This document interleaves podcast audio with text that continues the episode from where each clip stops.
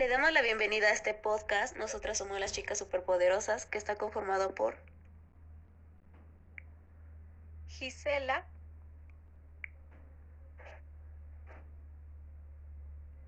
Abril, Sandra, Ulisa, y les damos un gran abrazo psicológico a todas esas personitas que nos escuchan el día de hoy. Nuestra materia es acerca del desarrollo cognitivo y por ello el día de hoy hablaremos acerca de la perspectiva y los sentidos.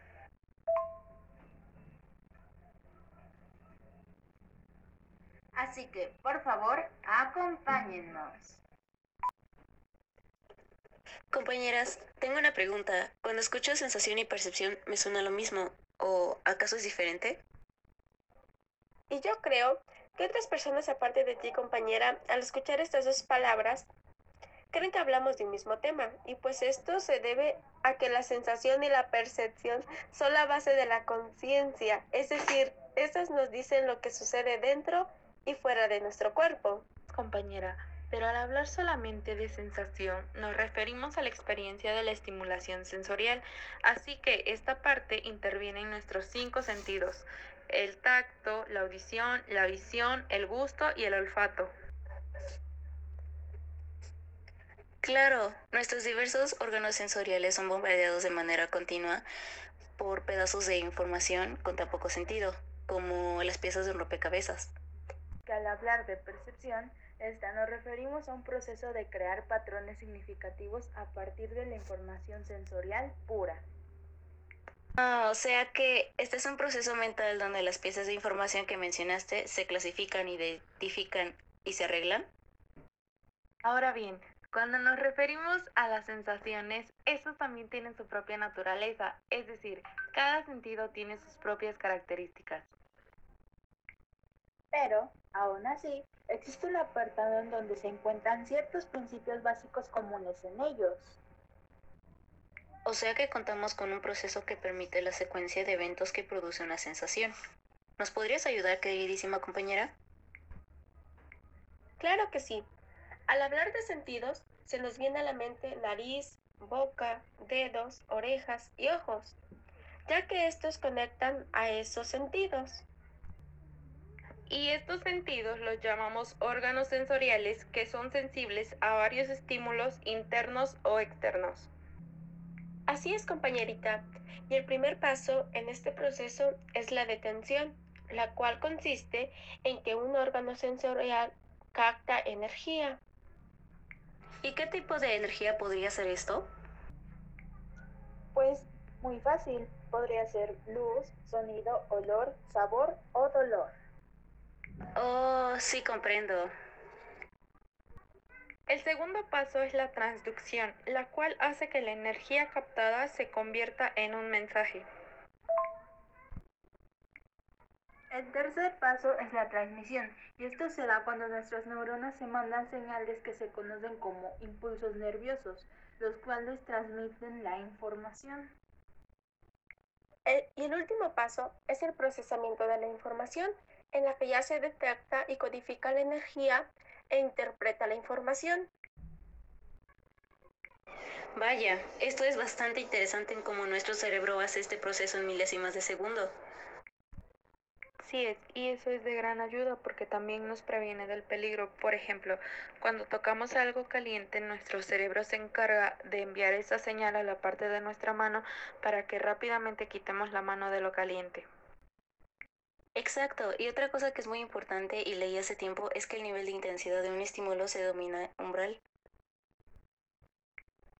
Eso es muy cierto, ya que mide nuestra sensibilidad a los estímulos. Claro, pues para que un estímulo pueda ser percibido, es necesario que sobrepase el umbral correspondiente. También puede entenderse que un umbral es un punto estadísticamente determinado en un continuo de estímulos, en el cual se procede una transacción de en una serie de sensaciones o juicios. También debemos recordar y mencionar que hay dos tipos de umbral. El primero es el absoluto y el otro es el relativo. Y nuestra compañerita Julie nos compartirá un poco sobre el umbral absoluto.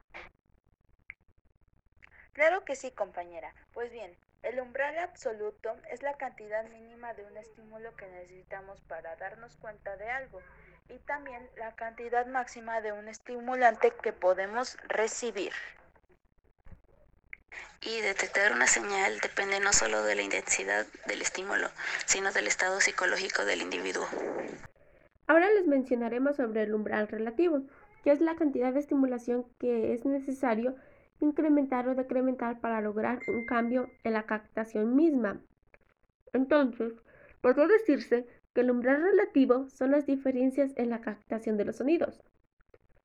Claro, pues cuando un estímulo no ha sido captado previamente por la persona y al incrementar su intensidad, logra hacer sentido. Se dice que rebasó el umbral absoluto y llega al relativo.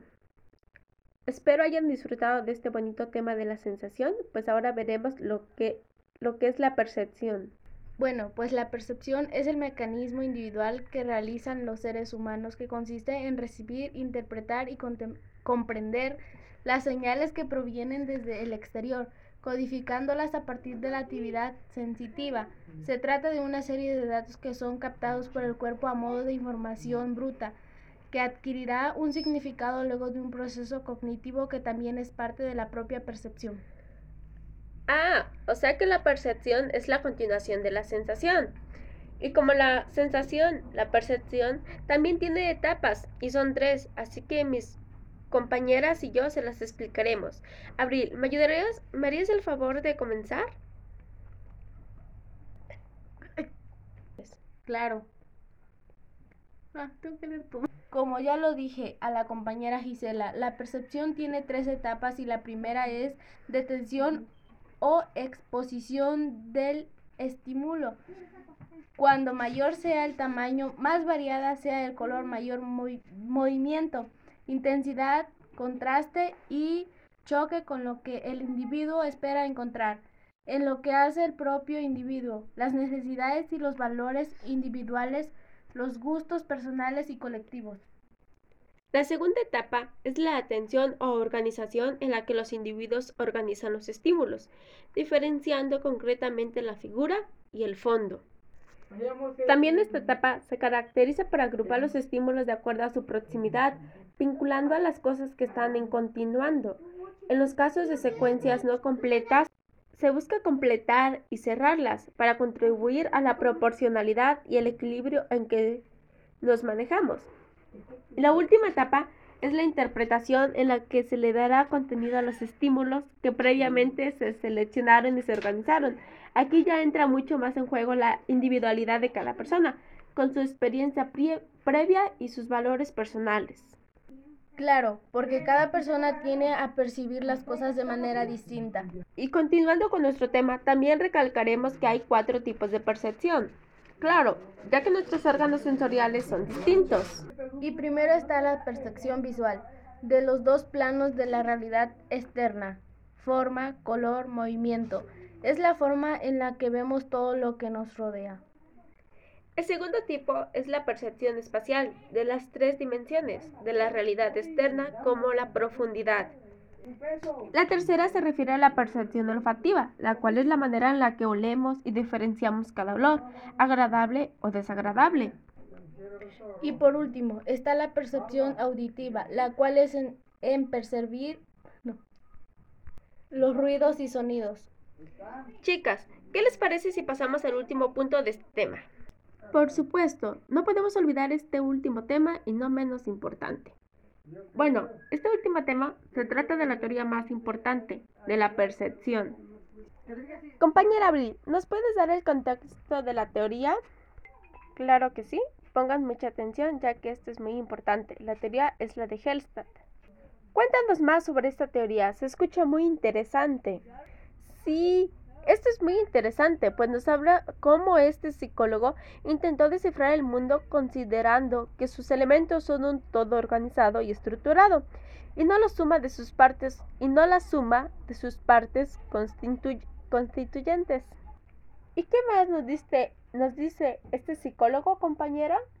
Ah, pues también nos explica cómo es que estamos constantemente tratando de organizar los objetos para poder entender todo el conjunto a partir de una sola parte de él.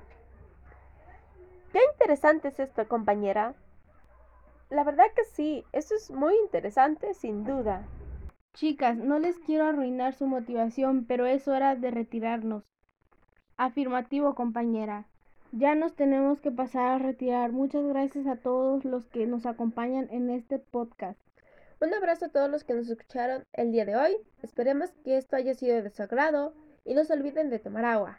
Bye bye, hasta la próxima.